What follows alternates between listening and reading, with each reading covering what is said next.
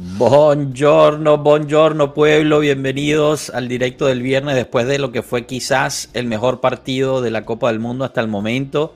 Obviamente hablaremos de eso y sé que estarán llegando ahorita ya que terminaron de ver los penales. Hablaremos también del siguiente partido. Tenemos una pregunta importante para Adri, a ver si, si Holanda puede, puede sacar adelante ese, ese partido. Y, y, bueno, ver el, el, resto de lo que está pasando en el mundo Juve, con los entrenamientos, etc. Cominchamos.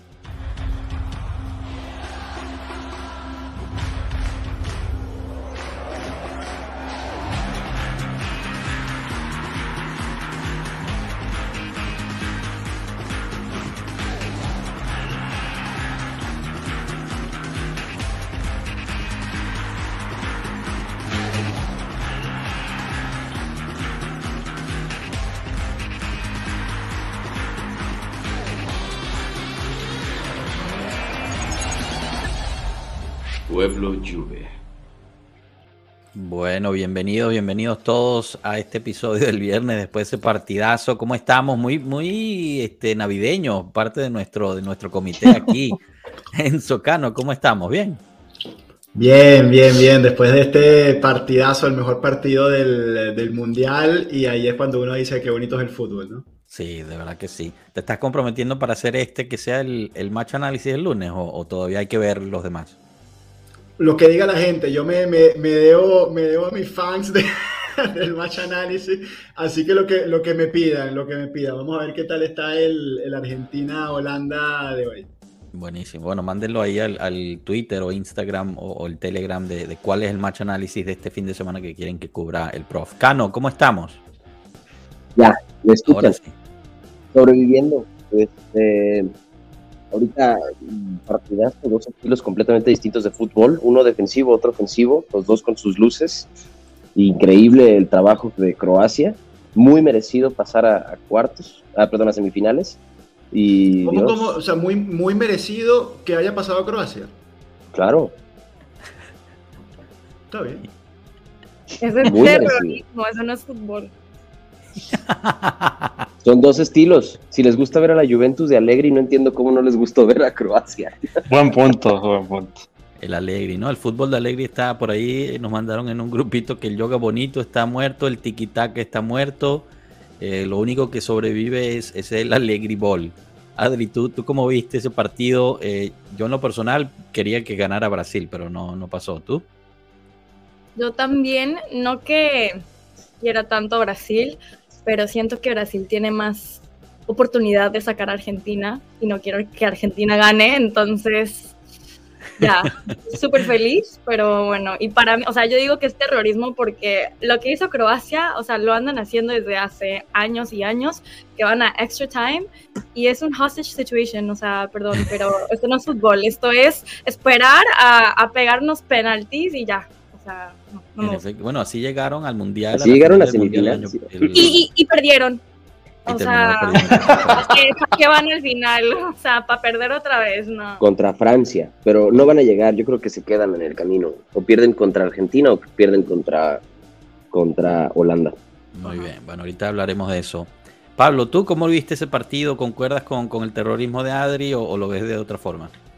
Eh, no concuerdo con el terrorismo de Adri, pero sí con eh, una agresión al, al, cuerpo humano, no de los futbolistas, sino de sus aficionados, porque es una tensión de, estar caminando sobre un hilito muy delgado en cada oportunidad y les va saliendo, les va saliendo hasta que llega un momento donde no sale, que es el, la final del mundial que dice Adri. Entendido. Bueno, veo que tienes la franela de, Argentina puesta, así que va a estar bueno ese debate.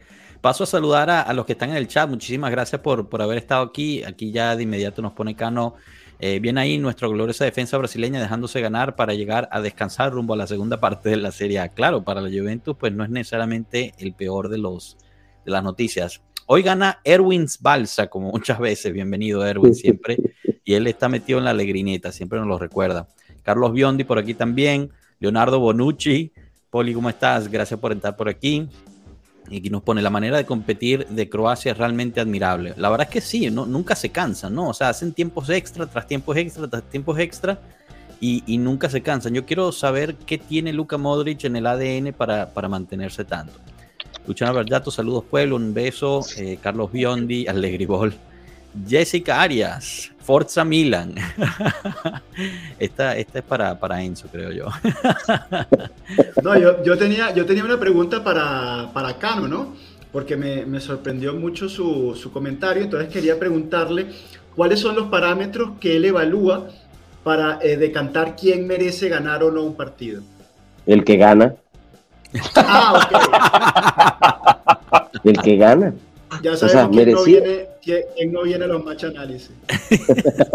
el que gana, hombre. Lo que pasa es que son dos pero, estilos pero, pero, tú hasta, hasta hace, eh, son las 7 y 6 minutos, hasta las 7 de la, de, la, de la tarde yo te tenía a ti como un odiador de Allegri, del Allegri Ball, del corto muso, de toda esa historia, porque tal. Y ahora me dice que el que merece ganar es el que gana. Entonces, eh, no sé, ¿te siento un poco contradictorio o soy yo? Sí, puede ser un poco contradictorio. Sin ah, embargo, puede ser, me quedo, me quedo tranquilo. Puede ser un poco, puede sonar contradictorio, pero sin embargo, ha sido tan influenciado por ti que ahorita ya mejor me quedo callado y digo, es un partidazo. No, escucha, es un partidazo de fútbol. Croacia hizo su partido, Brasil hizo el suyo, pero evidentemente si hablamos de merecer, el fútbol no es de merecer, pero es interesante eh, ver ¿no? el, el, tema de quién merecía o no y vamos a estar claros, Croacia hizo un tiro al arco, uno, mm. en el minuto 118. Se desvía en un defensor, se mete en un ángulo y con eso van a penales. Y entonces, si eso es merecer, yo estoy en desacuerdo. Pues es que, bueno, puede que estés en desacuerdo, pero al final de cuentas califican y pasó lo mismo el Mundial pasado. Y, y, sin querer o no queriendo, al parecer están demostrando que la condición física influye mucho en el estilo de juego, pues. Entonces, la condición física de Croacia. No superaron a su rival en ninguna de las facetas, ni siquiera en la condición las, las, oportunidades que tuvieron. O sea, aunque fueran muy pocas. Totalmente. Es que tuvo cero oportunidades. Croacia tuvo cero oportunidades. El gol ni siquiera fue una, una ocasión de gol. Fue un, tiro de afuera del área que rebota en un rival y se mete. O sea, es el factor fortuna que estuvo de su lado. Sin, meterme en, el, tema penales, ¿no? Es error, es error decir que en el primer tiempo em, Croacia controló mejor el partido. No estoy diciendo que dominó el partido, pero controló el ritmo. Sí, para mí es un error porque mm, las dos o tres ocasiones las tuvo Brasil y fue una buena actuación del arquero eh, que los mantuvo con el, con, el 0, con el 0 a 0. Para mí Brasil hizo todos los méritos y el, y el gol de Neymar, que bueno, lo, bonito que tiene el fútbol, ¿no? Eh, el, no solo el gol de Neymar, sino la jugada que hace Neymar de, decir, mira, minuto 105, ven acá, dame a mí la pelota, yo soy Neymar, yo soy el 10 de mi país, de mi selección, el capitán, o bueno, no soy el capitán, pero está Thiago Silva, lo que sea, dame a mí la pelota en el medio campo, toma, dámela, toma, dámela otra vez, me, me dilo al arquero dentro del área chica y te la mando a guardar en el techo. O sea, esa, e, ese gol, esa jugada, eh, parecía, digamos, era, era como el gol de la clasificación y después ocurre el accidente, porque es un accidente del fútbol, el gol de Croacia, y termina pasando Croacia, ¿no? Entonces son las, eh, las, contradicciones que tiene este hermoso deporte. Pero digo, contradicción, contradicción o digo, accidente o no accidente, pues, porque al final de cuentas el tiro iba, iba al marco. Fue fortuito lo de Marquinhos que se haya puesto adentro. No sabemos a dónde iba, no sabemos si iba a alcanzar a parar el, el gol, a alcanzar el tiro, perdón, a, a parar el tiro. Al final de cuentas acaba dentro de la portería y al final de cuentas dijo, no sé, como que la evidencia está ahí, ¿no? Tú de repente hablamos mucho de esto del, del Ball y todo esto y que no me gusta el estilo de juego defensivo, pero de pronto digo, empiezo a ver y me empiezo, empiezo a quedarme callado respecto a, regresando a la lluvia, porque por ejemplo empiezo a ver que empieza a rendir frutos, ¿no? Empiezo a ver que, que, se empieza a cerrar, entonces... No, no soy pro Allegri, de verdad, a mí sí me gusta más ver goles, a mí me gusta más estar a favor de, del fútbol donde se ven marcadores abiertos, y no marcadores tan cerrados, pues. Pero al final del día, lo que estoy viendo ahorita y lo que pasa, lo que termina pasando en evidencia, comparado con el Mundial pasado y Croacia llegando a fase de semifinales, por mantener ese estilo, digo, algo, debe de, algo deben de estar haciendo bien. Eh, es, es, táctica al final del día, ¿no? Y si están jugando a eso, pues es respetable. Y, y si están jugando a eso, pues lo lograron y pasaron. Pues al final del día, si hubiera sido meritorio, como tú dices, sí, meritorio por ocasiones, pues bueno, wow, pero también es meritorio el papel que hizo Modric y el papel que hizo el arquero de Croacia, que es parte al final de cuentas del fútbol colectivo, creo yo.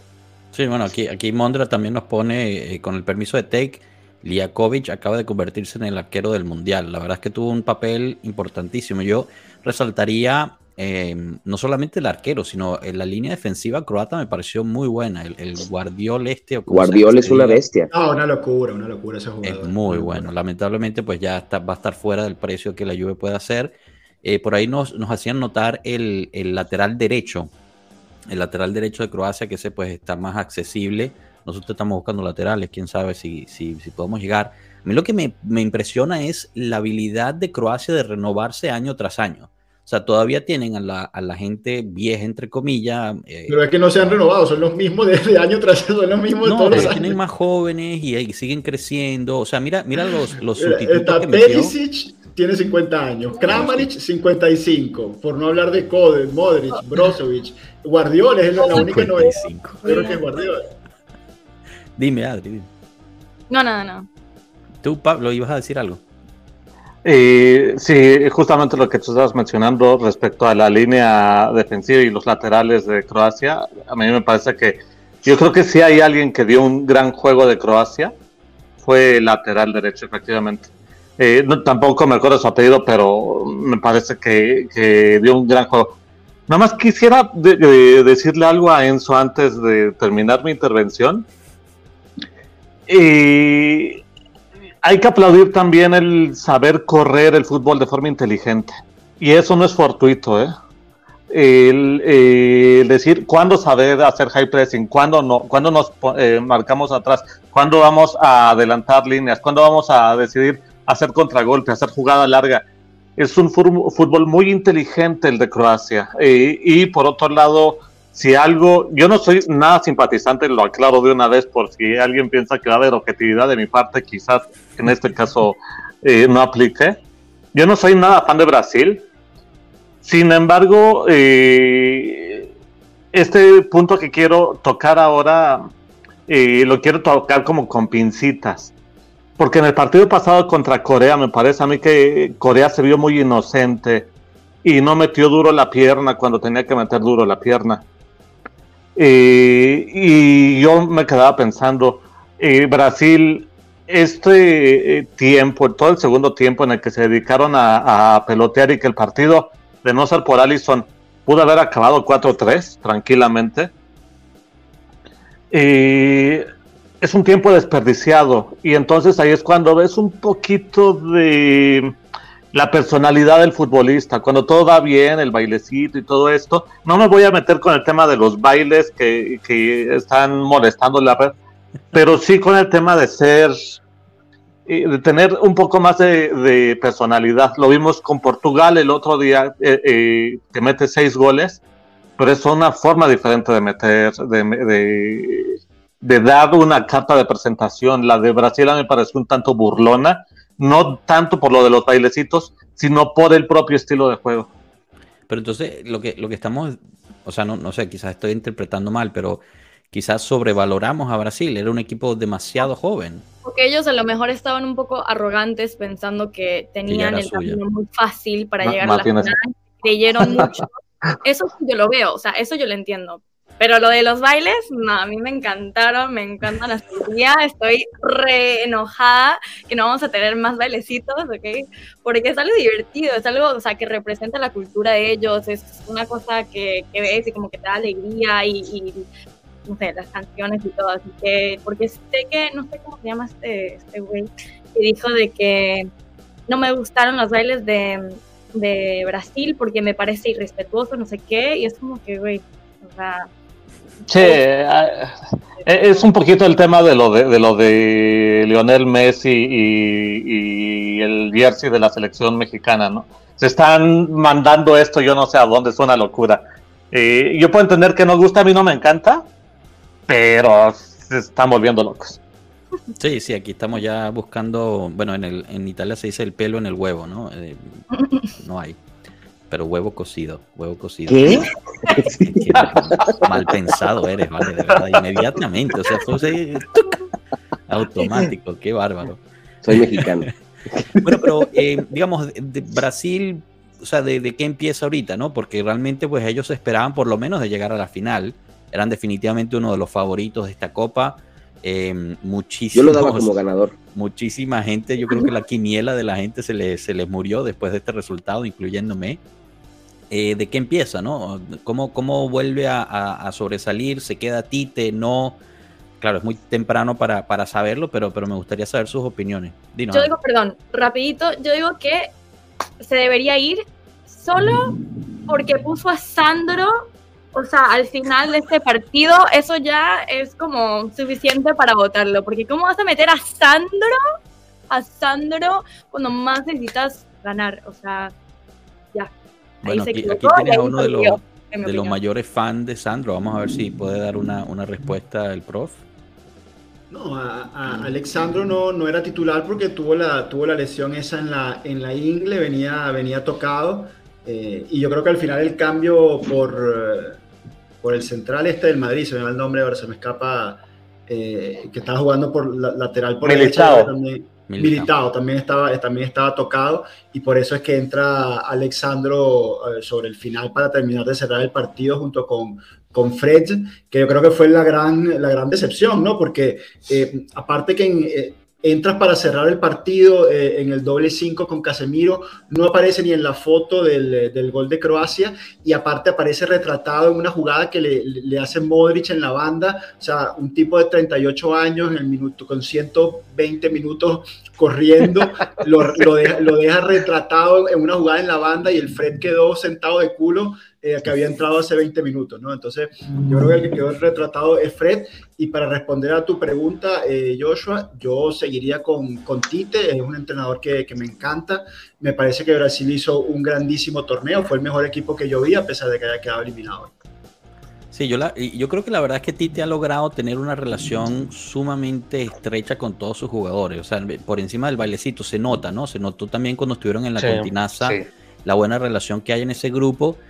Pero, pero bueno, yo me imagino que, estará la Federación Brasileña a decidir eso y, ver cómo van para adelante. Ya es segundo mundial decepción, ¿no? Para Tite, entre comillas, porque pues ha tenido quizás eh, de los mejores jugadores que, hemos visto en Brasil y pues no, no logra pasar. Oye, me gustaría compartirles el sofa score de Croacia. A ver. Wow, mira esto. El portero 9.0, qué barbaridad. Luka Modric 7.6. Juranovic 7.6 no hizo nada. sí, no. Medio campo, medio campo y defensa, el equipo estaba. estamos hablando de, una media cancha de élite, ¿no? Eh, Brozovic, Modric y Kovacic es una media cancha de élite. Sí. Hablando de, jugadores claves, a mí me decepcionó Danilo. Eh, o sea, no fue el peor partido de su vida, pero mm, le vi bastantes errores. Quizás todavía estaba sintiendo un poquito esa, esa lesión que se había recuperado no lo vi cómodo como, como lateral izquierdo en gran parte del partido. Quizás ya, ya, está, ya está totalmente digerido el ser defensa central y, le costó un poco. No sé si opinan lo mismo o, lo contrario. No, yo creo que Danilo estaba fuera de zona de confort. Del lado izquierdo nunca Danilo, yo nunca he visto un rendimiento de Danilo óptimo. Siempre ha sido a la derecha y al centro. Pero tampoco lo vi tan errático, ¿sabes? O sea, lo vi suficiente, lo vi eh, competente Sigue con algunos errores, pero errores provocados por la asertividad a lo mejor del medio campo este, croata, pero realmente no lo vi que tú digas terrible, ¿no? O sea, puede que lo pudo haber hecho mejor, pero al final del día yo sí creo que la posición de Danilo realmente es central, bueno, primero de derecha y central. Bueno, si, si la gente quiere que hagamos el match análisis del, del lunes de este partido, del, del Brasil-Croacia, eh, les voy a mostrar la, la, posición que tenía Danilo en ataque, ¿no? Porque si bien en, fase defensiva era el clásico lateral por izquierda, cuando Brasil tenía la pelota, eh, lejos de, ir por, por, la banda, Danilo se metía al medio en, zona de, de, medio centro, prácticamente al lado de, Casemiro y, liberaba un poco a Paquetá, entonces creaban la superioridad numérica en el medio y era justamente la, la salida de Brasil era Danilo que ahí buscaba siempre conectar con Neymar o con el mismo Vinicio en la banda. A mí me pareció que hizo un, gran partido, también mantuvo eh, esa amonestación, que lo amonestaron temprano en el juego y, se mantuvo muy limpio en todas sus intervenciones. A mí me gustó el papel de, Danilo. Perfecto. Bueno, a mí lo que me gusta es que justo el logotipo de Pueblo Juve está encima de tu arbolito como si fuera la, la estrella. La estrella. Eso está Es que mira, no tengo, verdad. no tengo la estrella de Navidad y me falta la regleta para prender las luces. Entonces estamos ahí un poco a, tres listo. cuartos. El, No el arbolito preocupes. está a, a tres cuartos. Imprímete el logotipo y ya lo pones arriba, se ve genial, no te preocupes. O usa una de los, uno de los stickers donde está el, el cuaderno que nos regaló nuestro Capi. O sea, Adri, tú me estás sugiriendo que ponga el cuaderno de estrella de alrededor. No. O sea, tú- El ¿Tú quieres que Jessica me saque de la casa con todo y arbolito? No, pregunto, yo pregunto. Yo no he dicho nada al respecto, pero me gusta la idea de, de Adri, ¿eh? Bien, bien. Vamos a ver, tienes que, tienes que probarlo y mandar una foto a ver cómo. Cielo, no va a ocurrir, no te preocupes. No, de ya lo están, ya lo están regañando por allá. Bueno, eh, pasemos a- a- al siguiente partido, que, que sé que Adri también este, pues, va, va a salir a ver el partido, así que no la, no la tendremos por el resto del episodio, pero me gustaría escuchar de ella cómo está el, el ambiente por allá sobre este partido. Eh, digamos, yo a Holanda no le veía mucho cuando llegaron al, al Mundial, pero pues me han callado la boca en cierto, en cierto aspecto, están muy sólidos atrás. Parece que le falta un poquito en la, en la delantera, pero no sé qué, qué se hable, qué se hable por allá. Yo lo que estoy viendo, también me sorprendieron demasiado en el último partido, eh, sobre todo porque veo jugadores como Dumfries que para, para el club como que hay veces que no, he's not clutch, pero esta vez para Holanda es como que los jugadores cuando juegan para su país se convierten en máquinas, o sea, es como un switch que le dan y de repente son unos cracks. Y bueno, es lo que he visto con, con Dumfries y algunos de los otros jugadores. Y el ambiente acá, no te puedo decir mucho porque vivo como en un pueblito casi, o sea, no estoy en Ámsterdam, que no es como la gran cosa. La gran ciudad. sí, sí. Eh, o, o sea, aquí son puros ancianos y, y university students internacionales, no literal. Eh, pero bueno, sí fui a, a, un, a un evento donde había demasiada gente y todos emocionados. El partido de hoy, no creo que, que el público holandés tenga, tenga mucho, ¿cómo se dice? Como a lot of confidence. Esperanzas. Ah, Sí, esperanzas, pero um, creo que, que no va a ser un masacre. O sea, no sé si gane Holanda, pero creo que igual no les va a ir tan mal. No sé, ¿qué piensan Yo la verdad es que en este mundial, pues eh, la única conclusión que, que he llegado es que yo realmente no sé nada de fútbol. Eh, porque han sido una sorpresa tras otra. eh, obviamente mi quiniela está en el último lugar de lo que, de lo que llevaba. eh, y bueno, cualquier sorpresa puede pasar, ¿no? Eh, Si pero- no ponen a Dybala hoy, no creo que ganen. O sea, Ah, si exacto, es lo que iba a hacer. ¿Qué pasa si, si juega Dybala? ¿A quién le No. vas a ir? juega Dybala? mm, sí voy a como esperar que por lo menos meta un gol, pero no. Por lo demás, ese Lautaro, Lautaro se tiene que ir ya, porque por él, porque es un retrasado eh, que no metió gol contra, ¿contra quién fue? Contra Polonia, y por eso quedó fuera México. Bueno, quedamos fuera porque no pudimos meter ni un puto gol, pero también por eso. lo voy a... Genial. Eh, muchachos, ¿ustedes qué piensan? ¿Cómo ven ese partido? Empiezo contigo, eh, Enzo, para después darle la, la palabra a- al pro Argentina del otro lado. No, yo, eh, yo lo veo un partido que va a ser muy parejo. eh, me imagino un partido muy aburrido. Después de, de haber tenido quizás el, el mejor partido del Mundial, eh, voy, voy, a, voy a ver un partido súper aburrido, súper trabado tácticamente, con, con Argentina que eh, empieza con el, con el 3-5-2 para hacerle espejo al esquema de, de Holanda, eh, Países Bajos, perdón, porque ahorita ya no se llama Holanda. Entonces, yo creo que va a estar muy trabado. eh, importante de room, de room, de ron, como se diga, es la cobertura preventiva sobre Messi, que definitivamente es el único que puede, que puede hacer algo del lado de, de Argentina y del lado eh, de los Países Bajos. eh, como bien decía Adri, las bandas van a ser fundamentales, sobre todo con, con Dumfries por fuera. Y, y bueno, y allí es donde puede crear la, la, la superioridad, ¿no? Por, por banda y luego viniendo al medio, consiguiendo los espacios por dentro. Pero, ¿y, y el Pirlo de Argentina no, no crees que sea fundamental? Señor, está, está borrado, está borrado. O sea que, mira, tiene por juega titular Enzo Fernández.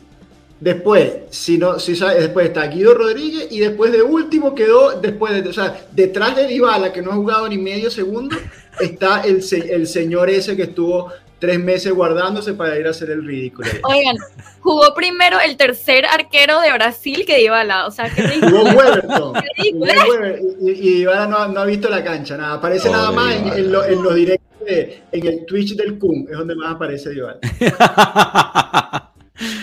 Pablo, ¿tú qué nos cuentas? ¿Cómo ves a Argentina? ¿Tienen, ¿Tienen oportunidad o se la van a llevar fácil o cómo lo ves? Eh, ¿Tienen oportunidad? Claro que tienen oportunidad. Eh, finalmente no dejan de tener al mejor futbolista, no quiero decir de la historia, pero al menos que a mí me haya tocado ver. Eh, no podemos descontar eso. A mí Argentina me preocupa, porque para el talento que tienen alrededor, lo que han mostrado eh, en este mundial ha sido poco y nada. Eh, mm, siento yo que eh, estoy viendo a la Argentina previa Copa América de 2021, ¿fue o 2020? y no, no veo que haya mucho... no quiero decir juego en conjunto porque sí lo tienen, pero me parece que están a la de que Messi tiene que hacer algo al respecto, porque bien lo decías tú hace dos minutos, si no, no la encuentran. El peor momento que encontraron los delanteros del Inter, tanto Lukaku como eh, Lautaro Martínez, eh, tuvo que ser en el Mundial. Es gracioso. Yo ya a Lautaro le había visto que con selección no rinde al mismo nivel que con Argentina. Digo que con el Inter, perdón pero aún así no deja de ser un delantero de clase mundial. Igual con el Inter no le va tan, o sea, este de maravilla. Lautaro. Este año le ha costado. Fue, yo creo que su mejor año en el Inter fue eh, antes de que se fuera Lukaku. Esa, esa dupla, o sea, el, año que ganaron el Scudetto, me parece que fue eh, su mejor temporada hasta ahora. Pero bueno, está ahí, ¿no? O sea, tampoco es de, anularlo, ¿no? En cualquier momento se despierte y te, te puede hacer una, una, genialidad en el momento. ¿Puedo decir algo? no, yo le quería preguntar a Joshua sobre, sobre tu comentario, Pablo, de que Messi es el, mejor jugador que te ha tocado ver. ¿Qué opinas tú al respecto, Capi? Eh, me tiraste ahí para que me, para que me mataran después, ¿no? No, no, no. Mira, yo, yo a Messi no lo. Yo Messi creo que es un jugador que. que Oye, ya va, antes de responder, eh, toque, toque despedirme de Adri. no, no puede ser. Justo se está no, no, no, responda, señor, responda. No, no, no, a ver, yo quiero escuchar, yo quiero escuchar. Yo me quedo hasta que es una respuesta. A ver, Mira, para mí Messi es, es, un gran jugador, es un gran jugador, eh, pero un jugador que ha corrido con mucha suerte. Es un jugador que eh, a mí lo que me molesta es que en los fanáticos y en los argentinos en general, el bien que hagan todos sus otros compañeros para apoyarlo a él, nunca es mencionado. O sea, Argentina gana la Copa América porque Messi la ganó. Y yo, sinceramente, para mí, quien ganó la Copa América fue Di María. Eh, de Paul, pero sí, estoy de acuerdo. O sea, bueno, de Paul, eh, el resto, pues, ¿no? Eh, ahora quien, quien está explotando en Argentina es Enzo Fernández, Julián Álvarez, creo que se llama. O sea, son gente que está realmente haciendo la diferencia. Eso no quita que Messi puede hacerte una genialidad.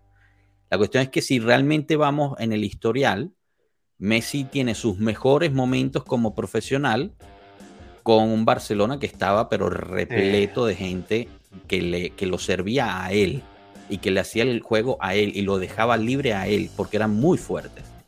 Cuando se va al PSG, y eso es, es prueba, o sea, en PSG no está haciendo nada y hay que ser sincero.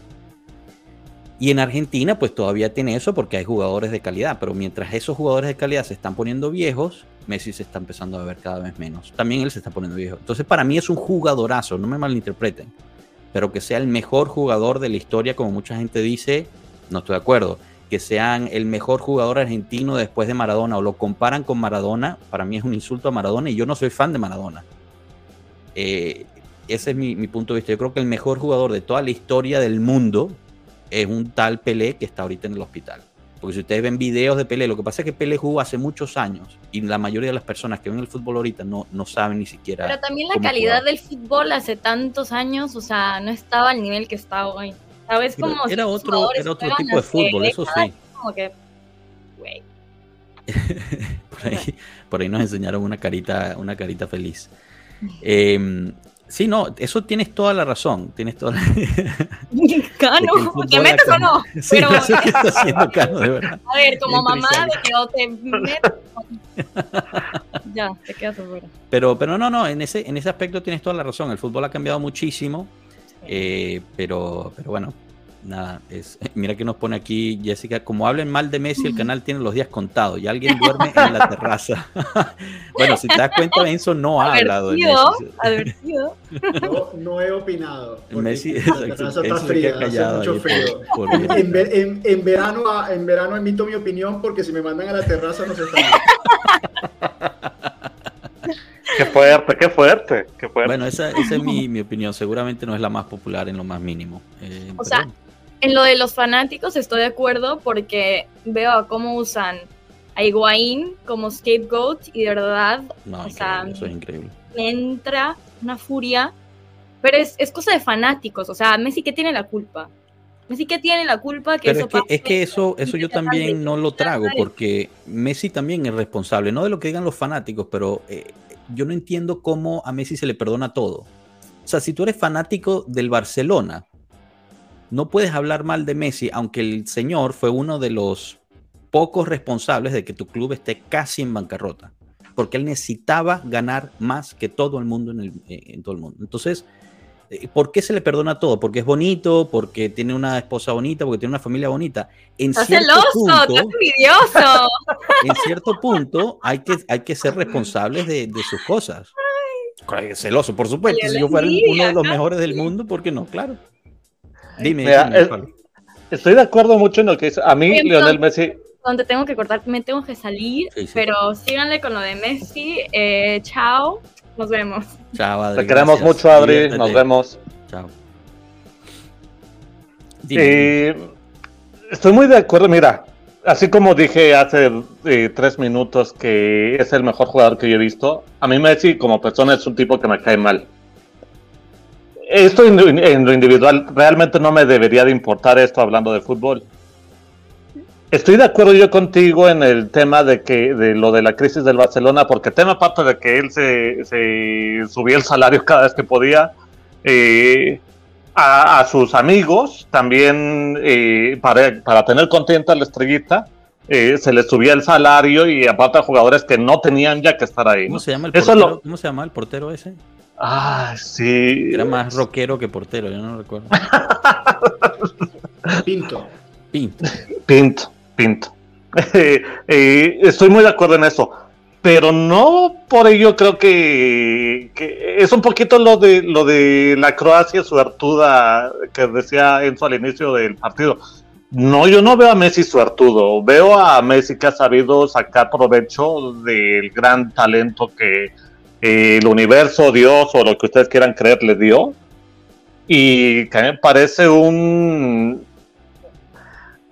sobre todo al inicio de su carrera, parecía que hacía todo bien. Hay un momento en el cual eh, mi jugador favorito, eh, o dato para los que no saben, eh, lo- los que no me han escuchado hablar de esto, mi jugador favorito no juventino en la historia del fútbol es Xavi Hernández. Me hubiera, hubiera yo matado por tener a Xavi en, el, en la Juve. Y el hecho de tener a Xavi Hernández, a Iniesta, a eh, Messi, a Luis Suárez o antes que estuvo el Guaje Villa, eh, es una locura eh, eh, tener un equipo así. Entonces ahí sí le saca beneficio a esto. Claro. Pero Messi ya te hizo campeón de América. Messi ya te llevó una final de... eh, Si quieres puedes decir, no fue Messi, fue toda la selección. De acuerdo, pero ahí estaba Messi. Sí, de acuerdo. Es que, eh, ves, este es el, el problema, es que si tú no dices que Messi es el mejor jugador del mundo, es como si dijeras que Messi es una mierda. Yo no digo que Messi es malo. Yo solo digo, o sea, yo, es más, he dicho varias veces, Messi es muy buen jugador, es un gran jugador, pero para mí ha quedado corto en los momentos más difíciles y más importantes de su carrera. Ese, o sea, pero es como el Allegri in y Allegri out. Es decir, Allegri tuvo un buen partido, sí. entonces eres Allegri in. Pero Sí. no, es solamente, o sea, Messi es un gran jugador de fútbol, uno entre los mejores, por supuesto, pero el mejor de la historia o el mejor a mí me parece que se queda corto. Quizás ahorita me cae la boca y hace todo lo que necesita y, gana la Copa del Mundo y él es el que ganó la Copa del Mundo de Argentina y yo me monto aquí y digo, me cayó la boca Messi, Messi es el mejor del mundo. Pero hasta ese momento, lamentablemente, creo que queda, queda en deuda todavía con, con sus propios fanáticos, aunque no lo quieran ver, y con Argentina. Porque para mí, te digo, eh, la Copa América, sí, él aportó, pero fue uno de los 11. No fue él que llevó a, la Argentina desde cero a ganarlo, en mi opinión. Yo, te, digo, te digo algo, el último jugador, jugador, digamos, que gracias a su gran influencia, gracias a la influencia de un jugador, eh, llevó a su país a ser campeón del mundo, fue Maradona con Argentina. El Diego, sí. Correcto. Porque después del Diego, después del Diego, en Italia 90 sale campeón un equipo, que fue Alemania. En el 94 es el equipo de Brasil, no había una figura que resaltara eh, sobre las demás. En Francia 98, ni hablar de ese, de ese equipo, estaba Zidane, pero era un equipo que funcionaba. 2002, eh, bueno, el 2002 fue un mundial manchado, eso no lo cuento. 2006 fue, fue, la selección de Italia, no había, o sea, lo que nos costó encontrar una figura en la selección de Italia del 2006, más de lo mismo la España del 2010, 2014, eh, digamos, no hay un, jugador que haya sido campeón desde el Diego, que digamos por una influencia propia. Y en el 2014 Messi tuvo la gran oportunidad porque el equipo eh, lo llevó prácticamente de la mano de Chiquito Romero, de la mano de Mascherano, de la solidez defensiva, lo, pusieron en, esa final y en esa final del, 2014, eh, allí eh, lo que dice Joshua es una gran verdad, ahí él se escondió un poco, ¿no? Tenía que haber sido más protagonista y no, y no lo fue. Luego en el 2018 sí es verdad que se vio, digamos, avasallado por un, por un, equipo de Francia que era muy superior al equipo de Argentina en, eh, en, ese momento. Pero es verdad que en este, en este mundial ya una nueva etapa de su carrera, mucho más eh, maduro, mucho más consciente de su, eh, de su rol dentro del equipo, pues está apareciendo por flashes y está siendo determinante. ¿no?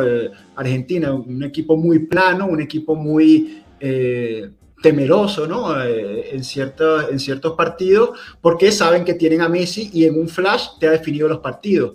Eh, hasta ahora ya ha alcanzado porque no, no se han enfrentado a ningún rival de, de, peso. Hoy es una, una, prueba mediana, digamos, porque Holanda, si bien es cierto que tiene una, una gran solidez defensiva, un equipo muy, muy organizado, es un equipo que arriba no tiene nada, un equipo que eh, la figura ofensiva es el chico este nuevo que, que apareció. Gakpo, ¿no? Sí. Gakpo, no sé ni cómo se dice, que es lástima que se fue Adri para, para la pronunciación, pero eh, del resto poco y nada. Imagínate, si hablamos de Dumfries como arma ofensiva de Holanda eh, o Memphis Depay, Depay, es, el, único que más o menos se puede Es el decimoséptimo opción de ataque del Barcelona esa es la opción ofensiva de Holanda. Entonces, es un equipo bastante limitado. Eh, tiene la suerte también, porque para ser campeón del mundo tienes que tener la suerte de que se va a enfrentar a Croacia. Si llegan a pasar hoy eh, Croacia en semifinal, eh, que es un equipo que tampoco eh, tiene, tiene grandes cosas en, en, ataque, entonces tiene prácticamente un camino bastante limpio hasta, hasta una final donde hay que ver si, si va a llegar Francia o vamos a tener también otra sorpresa del otro lado del, de la tabla. Mira, este, este comentario de, de, ahorita te doy la palabra, Pablo, pero este comentario de Samuel Mondragón es justo lo que estoy tratando de, de, de comentar, ¿no? Dice, pero Capi, en la Copa América fue el máximo goleador de Argentina Sí, con cuatro goles. El segundo fue Lautaro Martínez con tres goles. Eh, me explico. También el otro máximo goleador de toda la competencia, empatando al Messi, fue Luis Díaz de Colombia. Y Gianluca Lapadula de Perú le, empató a Lautaro Martínez. Lapadula. Me, me, explico, o sea, es, es ponerle un objetivo. De nuevo, es un gran jugador, pero hay que tener objetividad. No hay que dejarse llevar, en mi opinión, por, por digamos, el, fanatismo. Yo quizás peco de, demasiado negativo, ¿no? Pero estoy seguro que hay gente que peca de demasiado optimista. Eh, seguramente la verdad estará en algún lugar del medio. hay una, hay una, hay un tema allí que a mí también me ocurre que es que nos meten tanto al Messi, abro comillas, divino, cierro comillas, que las personas que no estamos en ese rol de adorador de Messi, eh, nos inclinamos demasiado hacia el otro lado para eh, balancear un poco y entonces también nos pasamos eh, respecto a las críticas contra él. Quiero yo preguntarle a Enzo algo, esta idea que yo tengo, pero él como maestro táctico que es... Eh, eh, maestro táctico, no, negro. Sí, totalmente, totalmente, totalmente. Claro que sí, prof. Totalmente. sí. Eh, a ver, antes del, de, bueno, estoy hablando desde 2008 hasta 2014, eh, Argentina jugaba a dársela a Messi y a ver que te resolviera el juego. En 2000, eh, ahorita me dices qué piensas, no más deja eh, No, no, estoy, estoy, poniéndome en el contexto histórico al que me llegaste, de 2008 a 2014, ok. En 2014, la verdad es que no te estoy teniendo memoria de cómo funcionó Argentina. Pero me queda claro que incluso después de 2014, cuando viene la Copa América de 2015 y la 2016 que les gana Chile y todo esto, siguen jugando bajo esa misma eh, idea de pasarse la Messi que te resuelve el partido. Viene todo un proceso que termina con, bueno, eh, diferentes procesos que se van atrabancando por la misma situación de que Messi era el resurrector de, de la gran Argentina pero es con Scaloni que encuentran un sistema de decir, vamos a jugar con dos volantes, uno es Giovanni Lochelso, el otro es eh, Rodrigo de Paul, que van a estar apoyando, a tener adelante apoyando a Messi, a Ángel Di María. Esa fue una Copa América muy sucia, eh, me refiero a muchas patadas, los terrenos de juego eran horribles, eh, pero tenían, digamos, un plan y lo que me queda a mí ahorita de esta Argentina, sé que me estoy tardando un poco, quiero llegar a algo. Eh, tenía, tenía Argentina un plan que así tenían que funcionar las cosas y que claramente la Copa América era una idea de cómo iba a ser eh, el Mundial de Argentina, pero no contaban con el Cholo Simeone, los argentinos, en donde borraron a, Rodrigo de Paul de, las convocatorias en donde se lesiona eh, Giovanni Lochelso y estos dos volantes que tenían un gran recorrido, eh, mesalas que le suelen decir ustedes, eh, se pierde. Y parece que a mí me dio la impresión de que Argentina estaba eh, trabajando un gran esquema, pero con alfileres, y a poco que se cayó un alfiler se cae lo demás. Ese es el temor que tengo yo para el partido de hoy. Ahora sí, perdona, eso. ¿Qué piensas de todo esto? Mm, sí, o sea, sí te eh, seguí, tu, seguí tu idea. Lo que pasa es que, eh, a diferencia de, tu énfasis en la Copa América, yo le quito mucho peso a las Copas Américas en tanto y en cuanto hubo 17 Copa Américas en los últimos 18 años. Entonces, eh, es un torneo que diluyó, diluyó su importancia. De momento que todos los años había Copa América y uno no entendía, bueno, pero ¿qué es esto? Hay todos los años hay una Copa América. Entonces, y entonces al separar esa, esa importancia de la Copa América, yo más bien veo una continuidad eh, y, con ese periodo histórico al que tú me, me, llevaste eh, y sobre todo el 2014, yo veo muchas similitudes con esta Argentina. Eh, esta, me refiero a la de 2022 con la de 2014, porque es una Argentina basada en la solidez defensiva al igual que lo era esa, esa Argentina, como, como Tamendi también, como, como líder de la defensa, con dos laterales planos, dos laterales eh, con poca o nula proyección eh, ofensiva, con Mascherano como dueño del equipo en la media cancha. Hoy aparece, mira quién aparece. Mira quién apareció, está vivo, gente, no se preocupen. y termino. Entonces, yo noto muchas similitudes porque esta es una Argentina sólida defensivamente y que a través de la, la, la solidez defensiva y el, el no arriesgar, el no arriesgar en lo más mínimo, no arriesgar un pase, no arriesgar eh, un desequilibrio. Entonces intentan que lentamente la pelota llegue a la zona de influencia de Messi, a la zona de tres cuartos donde él ahí es determinante y sobre todo si le dan el espacio como se lo dieron contra, eh, contra México, que aprovechando que tengo aquí a, a Cano y a la Ranita, sí, el mediocampista central se olvida de que está Messi en la zona Messi, te va, te va a liquidar el partido, ¿no? Y eh, con, el, con el partido pasado quizás no, no ocurrió lo mismo porque fue más una jugada fortuita, ¿no? Fue una jugada de, un balón parado, un rebote, la pelota le pega a Otamendi y le vuelve a caer a Messi y termina definiendo, ¿no? Eh, pero hoy yo veo que si hay un equipo ordenado eh, tácticamente son los equipos de, de Bangal, ¿no? Y esa posición de, de, de Ron acuérdense, acuérdense de mí en, el partido, yo creo que de Ron va a estar en la zona Messi, un tipo con, con esa capacidad agonística y con esa, eh, con esa ida y vuelta, eh, yo creo que va a estar en esa zona impidiendo pues el radio de acción de... de ¿Tú crees que pasa entonces Países Bajos? No, yo veo un partido muy trabado que se va a definir por un detalle. El detalle puede marcador, de un lado del otro. Falta marcador. ¿Qué marcador, señor? ¿Qué marcador? Si como dice Joshua, aquí pasa cualquier cosa. Dime, ¿quién puso, ¿quién puso 0 a 0 Brasil-Croacia? Nadie, nadie. Nadie. Bueno, vamos, vamos, a aprovechar rapidito a que tenemos a Rana porque no sé cuánto lo tengamos, pero que nos dé dos minutos de cómo le pareció el partido de Brasil y qué se espera de, de Holanda-Argentina. Puta, no sé, man. El portero de Croacia le salvó el partido mil veces eso fue la, diferencia, literal. Si no, no estaríamos ni hablando de Brasil, ni penales, ni nada. Eso fue literalmente lo que pasó. De ahí los penales de Brasil, bueno. Ni modo, lo que estaba pasando últimamente parece que a todo mundo se le olvidó cómo patear penales, ¿no? Es increíble cuántos penales han, han, fallado en este, en este mundial. La verdad es que, o sea, no recuerdo obviamente con, con exactitud, pero me parecen muchos. ¿Pero penales mal pateados o porteros que están estudiando bien? Bueno, los de España y los de Japón parecían de 5 años. o sea, el balón venía brincando en el pasto. igualito que el de Rodrigo de hoy, no tiene sentido. El, horrible. el único que le pegó bien en Brasil fue Casemiro.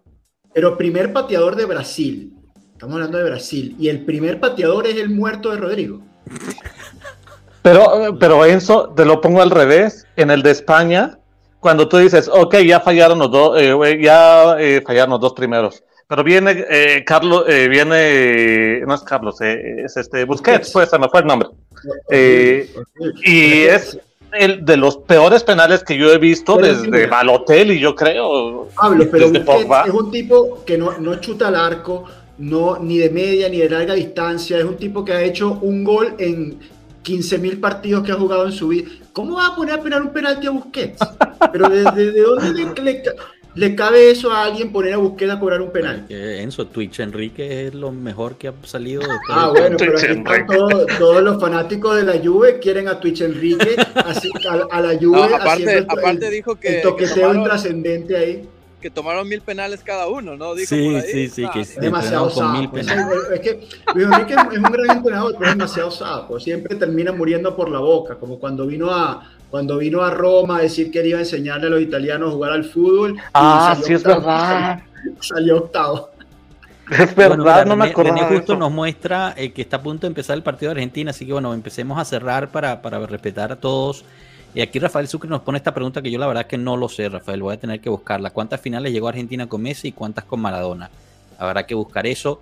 Pero bueno, antes de cerrar... Maradona, llegó una, Maradona llegó una y la ganó porque después... Del Copa del Mundo, yo creo que él, ah, habla de finales en, general. La final, la final, del, la final del 90 eh, con Alemania estaba Maradona, que se, decide por, por aquel penal dudoso, en el 86 la gana Maradona, y en el anterior, en el, 82, Argentina queda eliminado eh, antes de la final. Entonces yo creo que fue, fueron dos finales que jugó Maradona, una la ganó, una la perdió. Cuando Claudio Gentile no fue muy gentil. Dinos, Cano, rápido. No, solo recordarles que en una semana tenemos un partido contra Arsenal. Amistoso contra el Arsenal. No se les olvide el pueblo juventino. Moviéndonos a la, a la Juve, tenemos el primer amistoso que va a ser contra el Arsenal. Eh, realmente, pues, o sea, van a ser los italianos los que jueguen. Pogba no va a jugar, no se emocionen. Eh, Cuadrado sigue con una molestia en la rodilla, seguramente no jugará.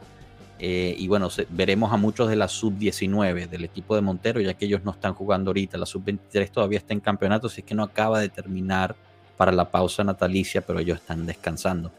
Por ahí leí un probable Kenan Gildis en la titular. Sí, seguramente, seguramente, porque la verdad que son 14 jugadores los que tenemos ahorita, entonces eh, los demás estarán regresando, pero, pero no, no van a dar, ¿no?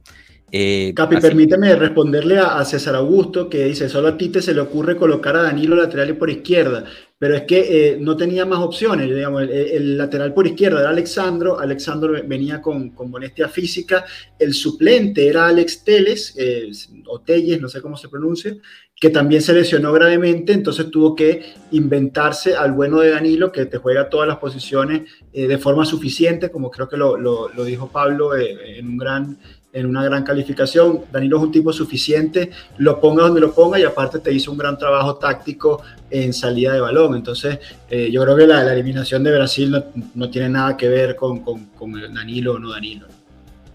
Yo creo que si hay algo que reclamarle a Tite, no es de Danilo, sino Rafinha. Mm. Pero no, no, no estaba haciendo nada, lo, saca porque no estaba haciendo nada. Rafinha, Rafinha y Vinicio no estaban haciendo nada. De hecho, eh, un, muy gran, muy buen partido de, del chico este del, Manchester.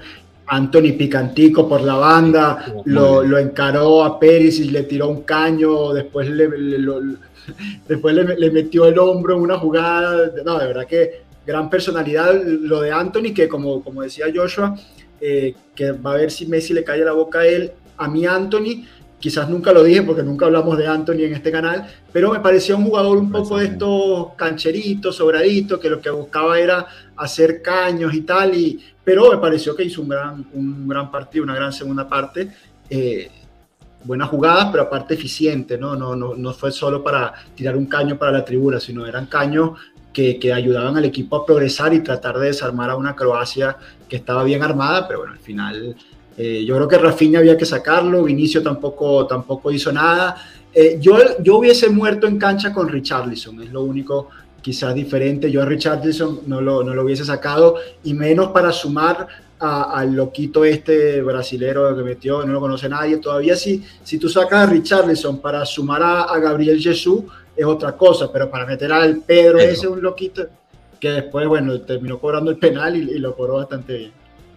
Bueno, entonces el match análisis del lunes no será Brasil-Croacia, ya que pues el prof lo hizo hoy un poquito, pero...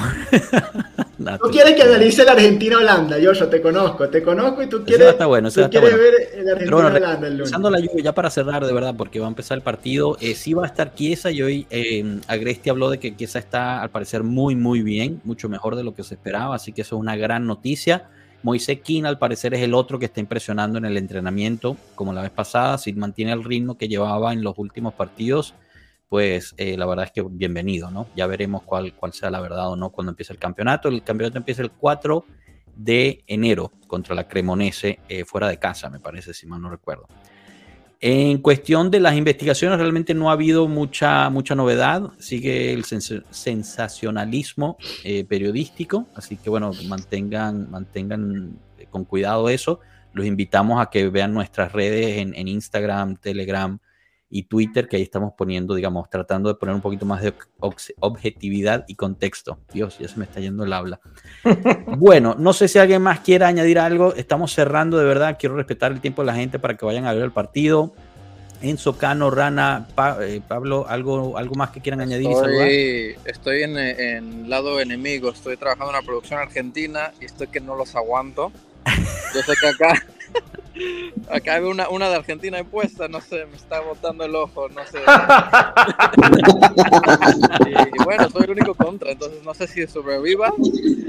Bueno, suerte, suerte. Los veo. Nos vemos, chao, pueblo. Dale, Rana, gracias por haber pasado. Gusto. Chicos, ¿algo más para ir cerrando? ¿Algún comentario, alguna predicción del partido? Que nos digan, que nos digan qué hacemos el lunes, qué match análisis hacemos, escríbanlo ahí en nuestras redes. En, te voy a decir que, te voy a decir que hay que hacer. Si gana, si gana Holanda, hace el match análisis de este partido que viene. Si no, hace el match análisis del partido pasado de la descalificación. hay que ver mañana qué pasa. podemos hacerlo de mañana, también. Mañana hay un gran si gana Marruecos, Francia Inglaterra. Francia Inglaterra va a ser una cosa de loco. Para mí el partido de mañana será Portugal Marruecos y, con ese, comentario nos despedimos. fans, de Amrabat, ¿eh? fans de Amrabat. Muy bien. Bueno, gente, eh, hasta luego. Disfruten el partido, de verdad. La semana que viene tendremos a Frank Leonetti. Así que vénganse con sus preguntas, vayan pensándolas, que cualquier cosa, situación lluvia, mercado, lo que sea. Mercado de invierno, sobre todo, imagino que es lo que más se va a comentar. Y justo con la situación actual del equipo. Y la semana que viene será ya, eh, digamos, la última semana antes de dos semanitas de vacaciones para que Cano y Enzo puedan, puedan poner la estrellita del árbol y ahí está una carita feliz. el, cuaderno, el cuaderno. El cuaderno. Anulo Mufa, anulo Mufa. Muy bien. Bueno, señores, hasta luego. Muchísimas gracias a todos los que estuvieron en el chat. De verdad, eh, los invitamos de nuevo a suscribirse al canal si aún no lo han hecho, dejar el me gusta y, bueno, seguir creciendo esta comunidad de Pueblo Lluvia. Disfruten el partido. Feliz Mundial, feliz fin de semana. Chao, pueblo. Chao.